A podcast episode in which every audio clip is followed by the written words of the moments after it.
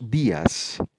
Y comenzamos nuestro sexto episodio denominado Las tres tácticas de mentalidad que puede tomar prestadas de los atletas de los deportes extremos. Hoy es 17 de abril del 2020.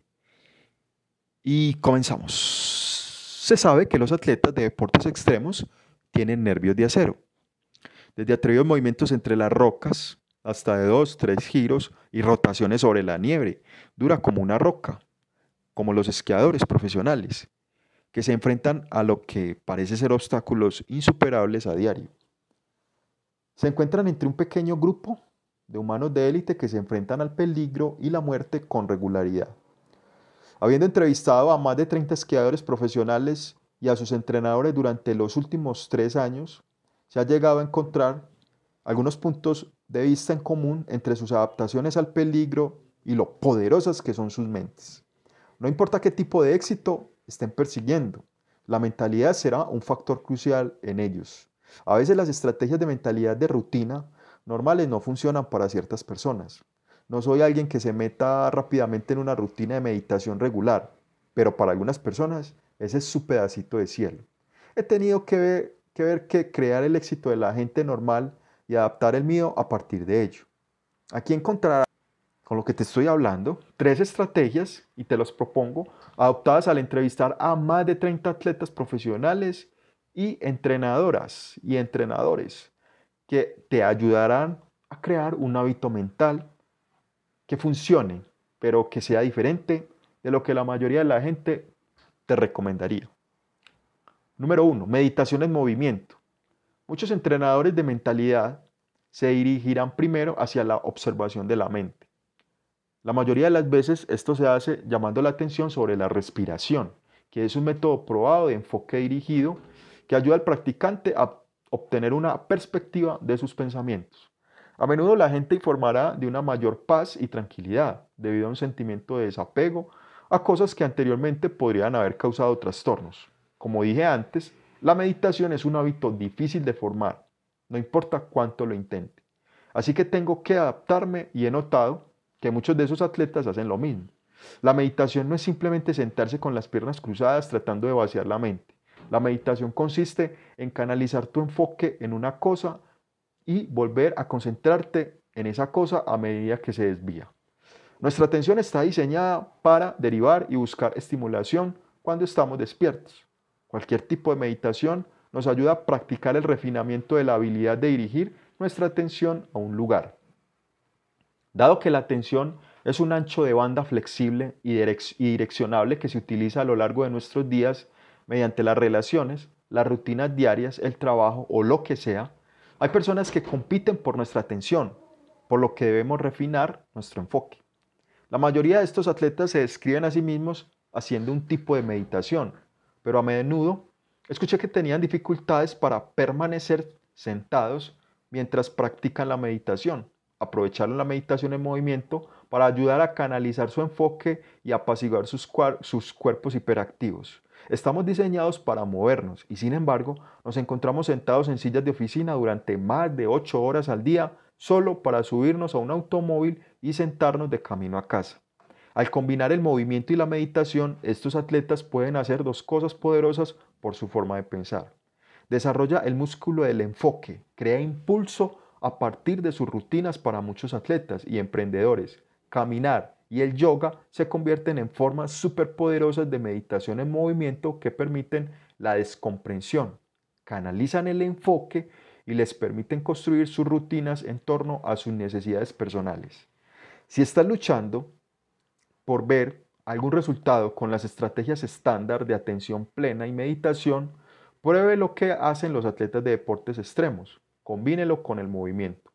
No todos son iguales. Permítase adaptar las estrategias. Si puedes verlo aquí y tienes el coraje suficiente para hablarlo, sucederá. La gente cree en ciertas cosas, pero se reserva para sí misma. No lo dice. Si realmente crees en él, si te expresas con claridad, estás creando esa ley de atracción y se convertirá en realidad, dice Conor McGregor. Número 2. Curiosidad dirigida, lógica periférica. A veces necesitamos un pensamiento periférico. Los deportistas de deportes extremos demuestran una forma excepcional de lógica periférica y curiosidad dirigida. ¿Qué es la curiosidad dirigida? La curiosidad dirigida es una habilidad de extensión que se desarrolla a medida que te sumerges apasionadamente en el tema. Un ejemplo sería que los esquiadores se obsesionaran con las diferentes formas de rotar en el aire sobre los obstáculos. Este es un ejemplo de atención dirigida y curiosidad a un solo obstáculo y ha creado una variación casi ilimitada de formas de realizar trucos fuera de los obstáculos. A medida que los esquiadores fracasan, reciben una gran cantidad de comentarios negativos en forma de dolor y sin embargo dejan que su curiosidad dirigida los lleve de vuelta al obstáculo para descubrir cómo lograr el éxito. Ese momento puede ser celebrado por cualquiera que esté en el arduo trabajo de lograr un gran objetivo. Es el acto de resiliencia facilitado por la curiosidad. No siempre vemos el éxito inmediato. La curiosidad dirigida puede ayudarlo a volver a concentrarse en el tema y a hacer preguntas como ¿qué sucedió? ¿Por qué salió mal? ¿Qué pudo haber permitido que saliera bien? Estas preguntas se hacen consciente e inconscientemente a los atletas de deportes extremos. Debería ser una lección para el logro del éxito y la resiliencia. No se rinda, pregunte cómo puede ser diferente y mejor. Ok, ¿qué pasa con la lógica periférica? La lógica periférica es solo una extensión de la curiosidad dirigida. En términos de la experiencia de un esquiador, es la respuesta a la pregunta de ¿qué tengo que hacer para que esto tenga éxito? A menudo la respuesta a esta pregunta está sujeta al lado de donde estamos mirando. A veces tenemos que acercarnos a un obstáculo desde un ángulo completamente diferente, pero con demasiada frecuencia un pequeño ajuste cambiará la trayectoria y la tasa de éxito en gran medida.